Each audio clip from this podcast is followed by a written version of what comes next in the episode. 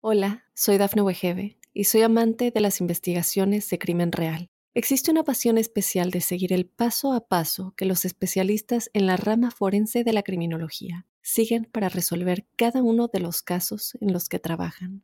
Si tú, como yo, eres una de las personas que encuentran fascinante escuchar este tipo de investigaciones, te invito a escuchar el podcast Trazos Criminales con la experta en perfilación criminal, Laura Quiñones Orquiza en tu plataforma de audio favorita.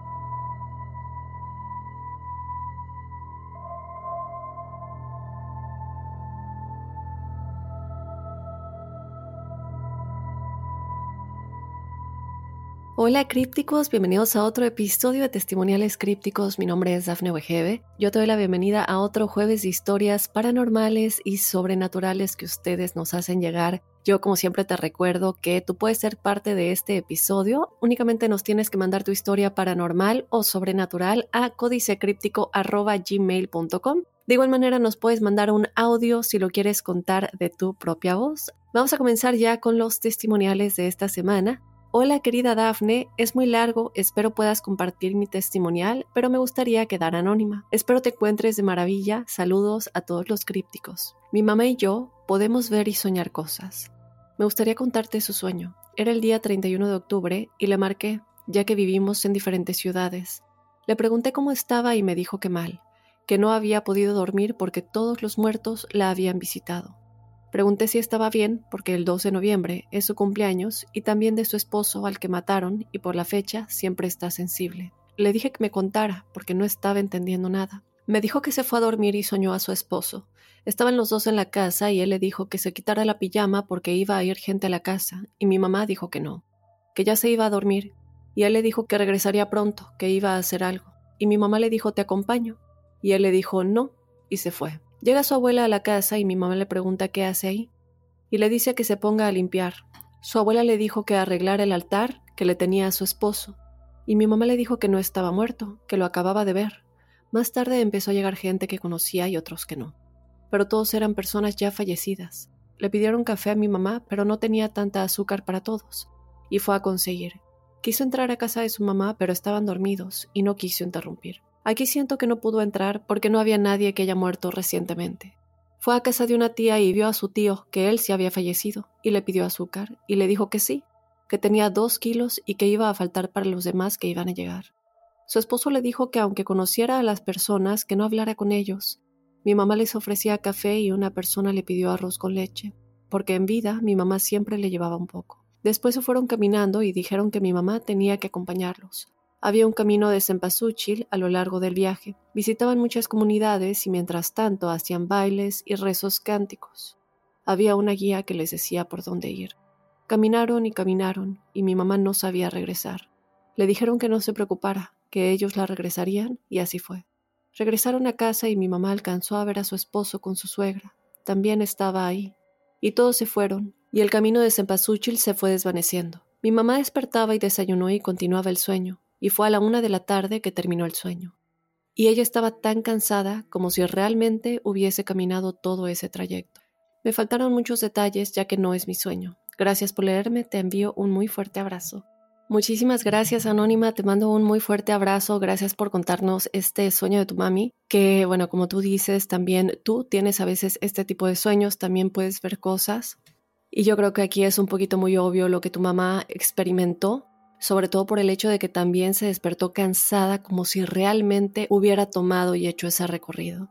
Tener este contacto por medio de los sueños con la gente que ya falleció y esta manera también en la que ella puede canalizar toda esta información que ellos le estaban brindando y también el simbolismo del cempasúchil. Que para los que no sepan, la flor de cempasúchil simboliza el Día de los Muertos, en México, cuando nosotros celebramos el Día de los Muertos y ponemos altares, esto es algo que tienes que añadir, desde luego esto, con todo el color y el aroma, es uno de los elementos más representativos de las ofrendas para los muertos, como cuando, como les digo, cuando ponemos el altar, Entonces yo creo que este simbolismo también era muy importante para tu mamá en el sueño para conectar estos dos mundos, ¿no? Cuando ponemos un altar también es este el simbolismo de la conexión del mundo de los vivos y el mundo de los muertos y esto es básicamente lo que sucedió en el sueño de tu mami, ellos conectándose con ella. Muchísimas gracias por contarnos tu historia, estimada. Vámonos con otro testimonial. Hola Dafne, soy Críptica y quiero agradecerte el gran trabajo que haces y darnos este espacio. Gracias a ustedes. Quisiera contarte una experiencia propia, ojalá la puedas leer. Hace algunos meses me encontraba haciendo limpieza en mi casa, tenía puesta música en la televisión y en un momento en el que comencé a barrer frente al televisor, comenzó una canción que jamás había escuchado, una canción que en el video solo tenía el frente de una iglesia quemándose. Se me hizo muy extraño y me quedé viendo por un momento. Entonces comenzaron a decir palabras extrañas que al escuchar Sentí un extraño escalofrío que me recorrió por completo. En ese momento lo quité y seguí haciendo mis cosas. Traté de no darle importancia y seguí con mi día normal, pero no se quedaría así. Esa noche me fui a dormir y ni por mi cabeza pasaba lo que había sucedido. Yo acostumbraba a dormir en una orilla de la cama que daba hacia una esquina y enfrente estaba el closet. Acostumbraba a dormir boca abajo, con las manos debajo de la almohada. Ya en la madrugada comencé a sentirme incómoda y algo me hizo despertar. Al abrir los ojos, estaba viendo frente al closet y por la forma en la que dormía, mi mirada estaba hacia abajo, pero en la oscuridad del cuarto vi una silueta que al quedarme viendo e ir subiendo la mira, vi las piernas, el torso, hasta llegar al rostro de esto que estaba frente a mí. Solo recuerdo que al llegar al rostro solté un grito aterrador. Cerré los ojos y me cubrí la cara con las manos. Yo me repetía que era un sueño y despertaría. Pero en ese momento mi pareja que estaba a un lado, al escuchar mi grito, despertó y se levantó de golpe a encender la luz. Se acercó a mí y me dijo que qué había sucedido. Yo solo le repetía, hay alguien aquí. Lo vi, él me quitó las manos del rostro y me dijo, no hay nadie, aquí no hay nadie. Yo temblando me quedé viéndolo y me di cuenta por su cara de terror que lo que había sucedido no había sido un sueño y que esa noche algo estuvo ahí frente a mí. No sé si esa canción invocaba algo o qué sucedió, pero sé que lo que vi era real y no era algo bueno. Me han pasado otras cosas, pero esta ha sido la más fuerte. Muchísimas gracias, Críptica. No me dejas tu nombre por aquí, pero eh, te mando un gran abrazo y te agradezco que nos hayas contado tu historia. Y la sensación lo dice todo, a pesar de que tú no habías estado pensando en eso antes de irte a dormir, después de que viste esto en la televisión. Para ti, pues fue algo que te hizo sentir algo muy desagradable, algo de baja vibración. Tú sigues con tu día, eso no le das importancia, pero algo que no podemos olvidar nunca es cómo algo nos hace sentir. A lo mejor nos olvidamos de varias cosas, pero ese sentimiento siempre se queda. A veces tenemos una, sensación y decimos, no sé por qué, no estoy pensando nada en específico, pero tengo esta sensación en mi pecho. Y eso es algo que nosotros conscientemente no sabemos, pero el subconsciente sí lo puede identificar y es por eso que nosotros tenemos esta sensación física Así pasan muchas veces con los presentimientos. No sabemos por qué, pero sentimos algo y decimos, es que algo no se siente bien, no sé qué es. Y prácticamente es lo que a ti te sucedió. Esta comunicación que tú tuviste con esta imagen, con lo que tú estabas viendo en la televisión, se quedó dentro de ti. Esta imagen que por medio de esta sensación te estaba avisando que algo sucedería esa noche. Entonces, eh, gracias a Dios, no pasó más. Y bueno, no estaba sola también, que creo que es algo importante. De nueva cuenta, gracias por contarnos tu historia. Vámonos con otro testimonial. Hola Críptica, primero que nada quiero agradecerte la increíble labor que haces, la pasión que tienes y tenerte de nuevo y tenerte de nuevo la escucha. Gracias. Autorizo el uso de mi testimonio y mi nombre sea mencionado. Eh, bueno, no nos dejas tu nombre aquí, no lo veo, pero dices hace unos meses por destino di con tu podcast pasado. Desde entonces he entendido tantas cosas. No quería escribir hasta que terminara todos los episodios y ahora te sigo en este proyecto. Tengo bastantes historias que compartir y tantas teorías de diferentes temas, pero comenzaré con algo que fue muy muy fuerte en mi vida. Me fui a vivir sola y de inicio las cosas fueron difíciles por temas personales. El departamento me lo rentaron con algunos muebles, entre ellos un espejo artesanal que inicialmente me encantaba. Desde el día uno que dormí ahí, sufrí de parálisis del sueño. Me pasaba seguido desde que tengo memoria, pero estas veces fueron diferentes. Sentía como algo entraba a mi cuerpo de manera brusca y al abrir los ojos sentía que me ahogaba y no podía respirar. Luchaba y luchaba hasta que ya, con los ojos a medio cerrar de cansancio, veía cómo se desaparecía a la altura de ese espejo. Continuaba de la misma manera siempre hasta un día que en la parálisis yo vi cómo azotó mi puerta y me quedé dormida nuevamente. Al despertar vi la puerta abierta y eso ya no me pareció normal. Ya eran ataques físicos. Decidí empezar a controlarlos, pues según yo, solo era cuestión mental. Un adormecimiento del cerebro, como le dicen científicamente. Empecé a luchar y no dejar que me sucediera, pero cuando logré que no ingresara a mi cuerpo, tuve una especie de lucha con esta entidad, la cual, en mi parálisis, veía cómo me rasguñaba las piernas con unas garras tipo oso y me sangraba. Ese mismo día, más tarde, me dio comezón en las piernas. Al rascarme me dolió. Me revisé y un escalofrío recorrió mi cuerpo. Traía las garras marcadas con sangre. Traté de darle una explicación lógica, que tal vez algo más me había pasado, que incluso yo lo había hecho, pero eran de unas dimensiones superiores a mis dedos.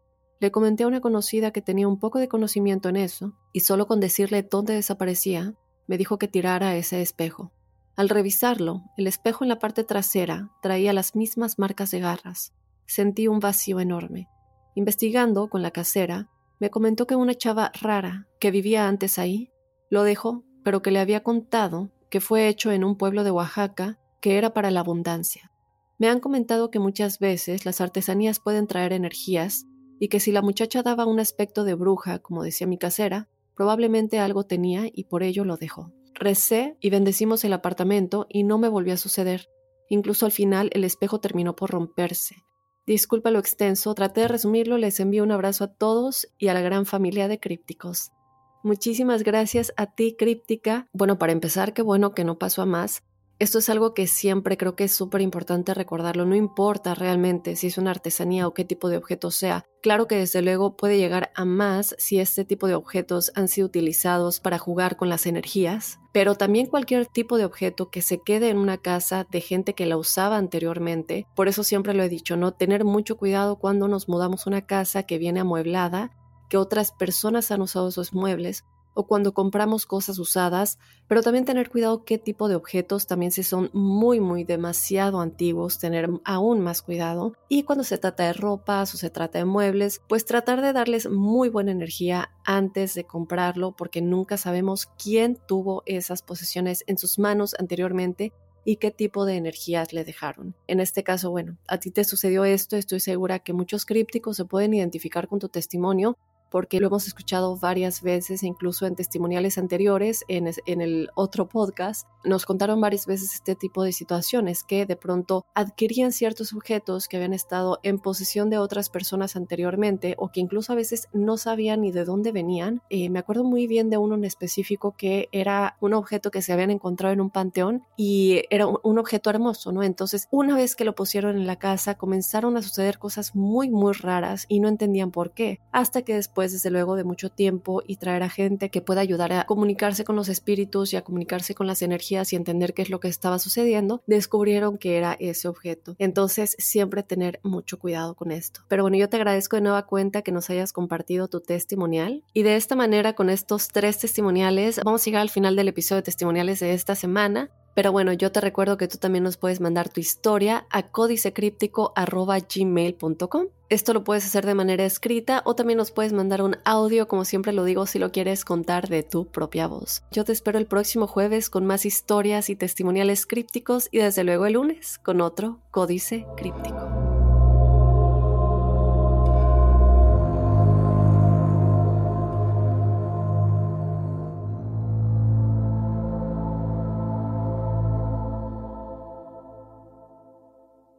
Hola, soy Dafne Wegebe y soy amante de las investigaciones de crimen real. Existe una pasión especial de seguir el paso a paso que los especialistas en la rama forense de la criminología siguen para resolver cada uno de los casos en los que trabajan.